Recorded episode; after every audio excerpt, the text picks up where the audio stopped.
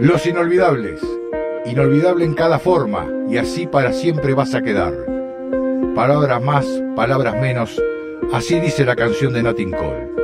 Nosotros tenemos nuestros inolvidables, los que llegaron, triunfaron, cumplieron e hicieron historia. Y es un placer escucharlos y compartir esas historias. Esto es Los Inolvidables.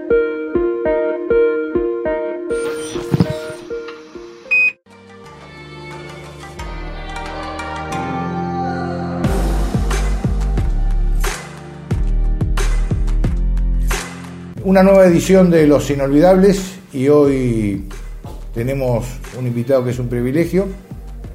Es un símbolo del básquet, no solo en la ciudad de Rawson, donde nació deportivamente, sino también en la provincia y tuvo experiencias también extraordinarias en otros países, eh, particularmente en la República de Chile. También tuvo experiencia en la función pública, pero básicamente vamos a hablar con él eh, de toda su trayectoria deportiva en un tiempo donde los gimnasios, en el básquet particularmente, se llenaban en la zona. Está con nosotros Walter Orlando Inoquepan, gracias Walter por estar acá. Y un dato que no es no menor, un gran coleccionista de medias de básquet. ¿no? Llegaste a tener como 70 en, Bueno. algún, en algún tiempo, ¿no? ¿Qué tal, Juan? Un placer eh, y agradecerte también a vos y a tu equipo la invitación. Porque en estos tiempos, en la vorágine tan grande, a veces uno, hasta uno mismo, se olvida de, De lo que hizo. de todo, sí, o de, de- de tu trayectoria deportiva, sobre todo, y empezás a recordar un poco de dónde salís. Siempre lo tenés presente, pero eh, generalmente a uno no lo, no lo habla mucho. Y generalmente no, no soy de recordar mucho lo anterior, sino ver hacia dónde vamos. Y está bueno eh, mirar el, el espejo retrovisor y, y nada, sí, Ver como decís hizo. vos, de dónde venimos y, y- y está bueno recordar. Bueno, el gimnasio general tiene tu historia familiar incluso. Sí, sea, fuerte. papá Orlando, que también tiene una trayectoria eh, co- como deportista de fútbol y de básquet y como dirigente también, Sí. ¿no? ¿No? Y ese gimnasio, no sé si no lo inauguraste, pero estuviste ahí. Estuve inaugurándolo. sí. ¿No? Y la verdad. El gimnasio que- Germinal estamos hablando, Sí, ¿no? ya que estamos con el tema de Germinal y el básquet en Rawson, eh, yo jugaba en el. Llegué a jugar en la primer cancha que hubo de básquet en Rawson, que era el estacionamiento donde está el, el municipio de Rawson, el estacionamiento era la primer cancha. Cancha abierta. Cancha abierta, siempre fue abierta, Sí. atrás del, del correo, me acuerdo, y, y- y el colegio de las monjas también estaba el patio de eso. Y bueno, y ahí comenzamos el básquet, ahí y en la cancha de la escuela 1. Claro, ahí entrenabas todos los días. Ahí estamos todo el día porque, eh, nada, era otro Rawson, otro contexto y hacíamos muchos deportes. Teníamos un grupo de, de amigos que hacíamos muchos deportes, no solamente el básquet, sino también otros deportes. Pero en esa cancha, eh, la verdad que pasamos mucha parte de la infancia y adolescencia. Me acuerdo que no teníamos eh, espejos donde mirarnos, no, te- no era como hoy, que es tan sencillo Son otros un tiempos, ¿no? Otros tiempos Absolutamente muy diferentes. que no había ni siquiera en la televisión donde mirarlo. Sí, solo una Eh, revista nomás. Y yo recuerdo, mirá, me, la- me viene a la memoria ahora eh, hasta los mormones. Con, había mormones que venían a Estados Unidos a, a las iglesias y había varios de ellos que jugaban muy bien básquet. Bueno, ellos tienen una cancha de básquet en las iglesias, en Bueno, todas. iglesia, claro, que antes no había, pero ellos Sí. iban ahí a jugar Sí. y eran unas referencias que teníamos y aprendíamos como podíamos. Eh, nada, había algunos entrenadores que también eran jugadores, ex jugadores y nos podían enseñar algo, pero muy poco, muy poco. Sí, era todo muy empírico, ¿no? muy empírico, no había mucha información. Eh, la verdad que era difícil capacitarse en esos momentos. Estoy hablando cuando yo tendría 12 años, 13 años. Y bueno, en la cancha abierta, ¿no? Y jugamos ahí. Y no estaba tan formalizado tampoco la, la unión en las ligas, ¿no? Porque Estaba ya existía la empezaba la B, pero, la vez ya estaba, pero, pero en inferiores no tanto. No, no, en inferiores casi nula. Y jugamos al aire libre ahí, al aire libre en la escuela que hoy es la escuela 4, que era la escuela 1, que habremos jugado al fútbol y al básquet ahí. Eh, bueno, y, con la- las ganas de tener un gimnasio, porque ya en algún lugar había gimnasio. Y como decís vos, recordando un poco esa época, eh, mi, grupo de amigos y todo Rawson no es como ahora que se pedía plata, sino que se trabajaba mucho en la comunidad, era la campaña de bolsa de cemento, la campaña de bloque. Mi viejo tenía socio, una, socio gerente de una empresa constructora acá de Troleu y nada, con también mucho mucha colaboración de parte de mi, de mi familia, de, la, de todo lo que era germinar el club, de la gente del pueblo. recuerdo, mirá, mirá, me viene en la memoria también cuando éramos chicos nosotros eh, juntando fondos para, para hacer el gimnasio, Mingo Malvares era el, el boxeador del momento, mi viejo era amigo de, de su entrenador, El Ronco Hughes. de- El Ronco del- Hughes. del Ronco Hughes.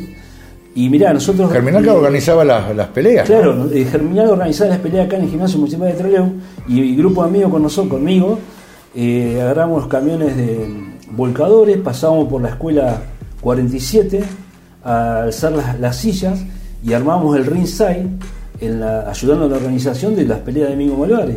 Y nosotros íbamos a poner los numeritos atrás, poníamos la- eh, las rejas para que ingrese, entonces ahí nosotros éramos Varias de las rejas se quedaron a vivir acá en el gimnasio municipal, ¿no? No volvieron nunca al club. Claro, y a la noche calcula que era el festival el sábado a la noche, así que la escuela nos permitía el sábado a la mañana ir a buscar la- las sillas, las, las armábamos, a la noche estaba el festival y terminaba la noche el festival, cargábamos la silla arriba y la teníamos que dejar el domingo en la escuela. Muchos festivales lo hacemos así, es decir, la rebuscamos como podíamos para juntar fondos para hacer el gimnasio germinal. Sí, sí, con una política de Estado deportiva eh, a nivel gubernamental inexistente. Y el arranca- gimnasio germinal Sí. en el 76, en el, creo que se inauguró en el 76, no recuerdo bien ahora, pero más o menos esa época y, y nada, que el día que se inauguró jugamos contra Independiente. eh, yo ¿Vos tengo cu- cu- ¿Qué edad tenías cuando debutaste en primera? eh? en primera Sí, 14 años. 14. sí. Y mm, recuerdo, mirá que pintamos hasta las 4 o 5 de la mañana y era muy así, por eso está El bueno sentido de pertenencia traer, traer la memoria porque a veces se quejan del gimnasio, es decir, No, y el sentido de pertenencia no al había club, ¿no? sentido de- muy No, fuerte. no había calefacción No había y así entrenábamos un piso de, De cemento. piso muy- de cemento. Las jirafas las trajimos, estaban tiradas en, en Gaiman, en, en Argentino del Sur, tiradas, las trajimos. ¿En Germinal cuánto tiempo estuviste? Y, O sea, siempre estás volviendo Germinal, pero eh, como mirá. jugador, ¿cuánto tiempo estuviste ahí? y no De sabía los 14 decirte la a- cantidad, pero antes de los 14 ya jugaban en divisiones inferiores, Sí. que había muy poco, pero. Y, y yo tenía una particularidad que me gustaba, amaba tanto el básquet. Jugué al fútbol, jugué a otros deportes. No, pero como el básquet. Jugué al fútbol, al gol, hice muchos deportes. Eh, y a cual a nivel nacional también he llegado, pero el básquet era una, me atrapaba y, y estudiaba mucho. Decía, aparte de jugar, siempre paralelamente estudiaba, como podía, con libros. Mi viejo se iba a Aires, le encargaba otro libro, le encargaba algo, eh, y me iban formando. Ibas a ser técnico un día. Eh, sí, porque no teníamos la posibilidad, yo creo que Trelew le pasaba lo mismo, Madrid estaba más avanzado en eso, ¿no? En técnico y traía mucha gente de Bahía. Brony Deportivo, ¿no? Brony Eh, Deportivo, de- sí. Más Brony en su Más momento. Brony en su momento. Después, sí, Deportivo muy fuerte. Y nosotros estábamos medio huérfanos de eso. Entonces eh, me capacitaba mucho y jugaba y trataba de, de- de ir practicando lo que, lo que estudiaba y bajándoselo a los chicos. Fuiste eh, seleccionado provincial, Sí. ganaron un provincial acá en Trelew, en el gimnasio número Y, uno, ¿no? Claro, en la etapa formativa no había, no había Liga Nacional como ahora. Era, era Lo más importante era el campeonato argentino. Claro, era el campeonato argentino, que era provincia de Buenos Aires, capital. Sí. El clásico, de vez en cuando pegaba Córdoba. Santa Fe, Córdoba. Córdoba con los milanesios, Claro, entonces claro. hubo Eh, pero Bueno. en general eran esos los candidatos tal históricos, cual, ¿no? Tal cual. Y como jugador sí jugué en varias selecciones, Claro. desde adulto hasta divisiones inferiores. Me acuerdo una de las mejores selecciones que integré, fuimos a jugar el campeonato argentino a muy buen teníamos, fuimos a, Entre Ríos, salió campeón Córdoba, pero nos toca eh, para entrar dentro del último grupo nos toca enfrentarnos a, Provincia de Buenos Aires. Provincia de Buenos Aires tenía jugadores, que sé Petorosa, Ariel Medina, el Mofle Jorba, jugadores que han jugado en selecciones argentinas. Eh, me acuerdo que la particularidad de Ríos porque se me decía mucho el techo y ponían talco en el piso y nos costaba mucho jugar. Respirar incluso. Pero bueno, respira, estadio lleno y no sé, faltarían dos minutos y íbamos ganando por seis puntos nosotros. A ese equipo que era, rompiendo todo. claro, todos los esquemas y de dónde veníamos y, y la verdad que, bueno, debutamos con Entre Ríos, que fue muy bueno también, pero después nos tocó el cruce con, San- con Provincia de Buenos Aires. Bueno, algunos pitazos no fueron favorables y en dos minutos nos de siempre. ganando ahí nomás. Y me acuerdo que nos quedamos con ese sabor de, de haber estado cerca de Sí. una gloria, entre comillas, de esa época y ese equipo llegó a la final con Córdoba y ganó, los milaneses le ganaron. A Córdoba le ganaron a provincia de nada, en incipiente y posterior a eso, ¿Vos ya estabas en Independiente jugando ahí? no, no, Ah. no, yo jugaba en Germinal. Ah. Y se me hacía muy difícil porque lamentablemente Germinal eh, en el básquet, decir, Rawson en el básquet, eh, no tenía historia, no tenía historia, no teníamos dónde de referencia. Muchísimos años después. Claro. Igualmente había sido campeón en un momento que no está en los registros, que jugaba mi viejo, jugaba también Nero Silveiro, una vez que lo llevaron, Han, eh, que recuerde así, no eh, En la prehistoria. Sí, en la prehistoria fueron campeones una vez. Yo me acuerdo porque me decía mi viejo, una camiseta de una G acá, que había fotos también en casa. Eh, salieron campeones, pero generalmente era fútbol, genial, y Rawson respiraba fútbol, salían futbolistas por todos lados, técnicos, que yo había mucha inversión, todo lo que era el fútbol, el básquet era huérfano total. Llegué a las elecciones y en el año 85, yo tenía 21 años, en el año 85 comienza la Liga Nacional de Básquet. Y, había una región acá que la, la, Liga C sería, que sería casi como un TNA de hoy, era la Liga C, y, y ahí un amigo entrañable que, que, bueno, es parte de mi historia también, es Nito, Eira. Eh. Que Nito, un símbolo del básquet. Total, sí. Y, independiente. y tenía una particularidad con Nito muy fuerte los dos que, nosotros no queríamos irnos generalmente, queríamos que tanto Troleo y Rawson puedan crecer, puedan salir adelante. Porque en Madrid es más fácil, fue para el norte, pues él, tenía ofertas y yo también, a veces como jugador habernos ido. Y cada vez que hacíamos. ¿Vos oferta de River? ¿Cómo? De River hubo. Tuve, Sí, sí. Previo a la, la, Liga Nacional, ¿no? Mm. En Madrid me habían hablado también, me hablaban de otros lugares y, y la verdad que, bueno, queríamos hacer algo acá. Y cada vez que con Nito nos juntábamos por muchas cosas, Nito un visionario, él como entrenador también, eh, me acuerdo de la frase de él que siempre decía, eh, o que dice, porque para mí está siempre con nosotros, eh, hasta tenía que ser hasta de entrenador, tenía que ser. Era el entrenador pero dice hasta de entrenador. ¿Por qué? Es esa frase y a mí me, nosotros hasta jugador tenemos que hacer. Porque en ese momento la dirigencia tampoco estaba capacitada. Entonces él no, no podía concentrarse de entrenador y quizás hasta yo de jugador porque había tantas cosas alrededor de una organización que... Lo desbordaba todo eso. Que nos desbordaba y teníamos que hacer todo, teníamos que saber quién, qué, qué árbitros iban a estar, que las redes estén en condiciones, que la cancha esté en condiciones, quién iba a cobrar la entrada, cómo está el fixture, eh, qué sé, los preparadores físicos, había muchas cosas que había que fijarse. Hoy o soy jugador, soy específico en eso, entrenador, tenía un staff atrás. Se ha especializado. Claro, entonces antes nos pasaba eso. Y, y, en este sentido, bueno, comienza la liga y Nito quería hacer equipo con gente de acá y sí o sí teníamos que traer extranjeros. Y íntegramente el, equipo estaba conformado cuando comenzó la liga con todos jugadores de troleo y yo de Rawson nada más. Independiente. Independiente. Y trajimos dos americanos. Uno era de República Dominicana, que era Víctor Chacón, y el otro era Kit Hassel, que venía de Estados Unidos, que jugó en la universidad y jugó en Chicago. Y la verdad que muy buenos, muy buenos extranjeros trajimos y ahí comenzó la Liga Nacional otro momento, el deporte en, en Troleo, en Raus, en la zona, en la provincia y en el país era distinto, era distinto, no había tantas alternativas y las canchas desbordaban en un evento social y deportivo. Sí, ahora tenés un montón de opciones y de ofertas claro, que entonces. Yo te digo, nunca, nunca creo que se haya llenado el estadio municipal como cuando jugábamos en esa época. Y nosotros, eh, en nuestra cabeza, quizás todavía no estamos preparados para esa competencia tan alta calculá que los preparadores físicos no nos hacían hacer pesas, ya los que venían, venía el americano y hacía pesas antes del partido y nosotros estaba loco, pensábamos, y hoy si no hace complemento no existís. Bueno, tuve la oportunidad ya en el 86, me fui a Europa a capacitarme, estuve en Brasil, fui a Estados Unidos muchas veces, cinco veces a, la universidad a estudiar.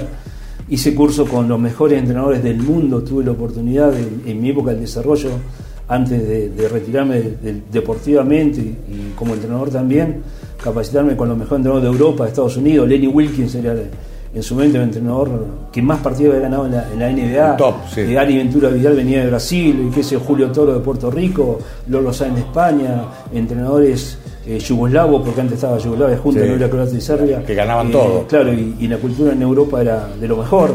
la Argentina, todos, todos con tener mucho contacto. antes de mañana, antes que todo, estoy hablando un poco antes, después de mañana también aprendimos mucho. Y nada, y uno pudo salir desde acá y pudo ver otras cosas. Con Nito hemos convertido también en Estados Unidos muchas cuestiones. Y, siempre decíamos, ¿por qué no en Rawson y en Troleo? Siempre nos cuestionábamos y decíamos, ¿por qué no nosotros? Por eso nacieron los campus de básquet, viajábamos, nosotros lo veíamos solos, y decir, che, tenemos que hacerlo. ¿Cuántas ediciones? Muchas. Eh, sí, y del año 92 hasta... con mucho laburo. Sí, era mucho trabajo, es decir, siempre pensamos, ¿por qué no la gente nuestra? Siempre desde su lugar y yo desde el mío, eh, fuimos a Estados Unidos al primer campo en el año 92 también, eh, hicimos, esto se puede hacer allá, se puede replicar a nuestra forma, con nuestra idiosincrasia, podemos traer entrenadores para, también para que ayuden, podemos traer formadores para ayudarnos, entonces siempre tratamos de ayudar a los deportistas y a los entrenadores para crecer juntos. De ahí también salió la primera escuela de entrenadores de acá de, la provincia. Eh, y en ese sentido siempre tratamos de, de, que queden cosas para nosotros. Y bueno, y Nito dejó una huella muy marcada, muy marcada en, en el básquet y en mí personalmente también, ¿no? un reconocimiento. Que fuiste a Chile después independiente. Sí, porque uno eh, estaba trabajando acá y, yo en las escuelas de básquet que tenía, sobre todo en Germinal, que era muy competitivo, teníamos muy buenos equipos, hacíamos giras, fuimos a Buenos Aires, fuimos eh, varias veces a distintos lugares del país y también fuimos a Chile, teníamos intercambio con Chile. Y en Chile, en, en Punta Arenas específicamente, el básquet es muy popular, y el deporte número uno, se llenaban los estadios. Eh, a raíz del clima también, ¿no? A raíz del clima, además eh, hay una colonia muy grande de, de yugoslavos también. Hay un grupo que se llama Sopol, justamente, eh, también colonias de españoles, también está el club español, italianos, pero el Sopol dejó muchos, Sopol, digamos, los yugoslavos, mucha escuela de básquet. Y como íbamos a jugar y teníamos intercambio, me miraba más a mí también como formador, yo no, no iba a jugar al básquet, sino iba como entrenador y no, dejamos muy buena bueno, Lo que habías aprendido antes era, eso. Yo lo volcaba a los chicos mucho, mucho de eso, capacitamos mucho. Bueno, y me veían como entrenador y, me hablaron varias veces para ir a otro lugar de la Argentina, pero a Chile también.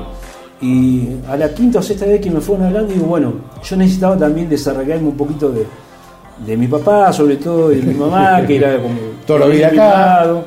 Y necesitaba saber quién era yo también como persona, necesitaba saber quién era descubrirme y necesitaba alguien en un lugar que nadie me conozca, que nadie me ayude. Y llegué a Chile, eh, es más, me había hablado de un club que se llamaba Liceo, un club importante, y no, no, no me gustaron de alguna forma, y no arreglé, ya me venía. Y justo me encontré con un entrenador que también nos conocíamos, y se estaba formando un club que se llamaba Cordenap, que es Corporación de Deportes ENAP. Y ENAP es Empresa Nacional de Petróleo. Era un club de, básicamente, de, porque allá hay petróleo en el sur también, en, en Punta Arenas, en un lugar de Chile. Es un club de una empresa de, la, empresa, muy, muy yankee. Eh, y me dice, te invito al gimnasio porque estamos empezando con un club de básquet. Me encantaría que lo conozcas y que lo veas porque, como formador. Y, como estamos empezando también con el equipo de primera, me gustaría que juegues. Y yo ya había como dejado de jugar al básquet. Y tenía... ¿Año? Año 91. 90, fines 90. Quedé deslumbrado con el gimnasio que tenía. Ahí acá en la, Argentina, en la Argentina no había ya un gimnasio de esos.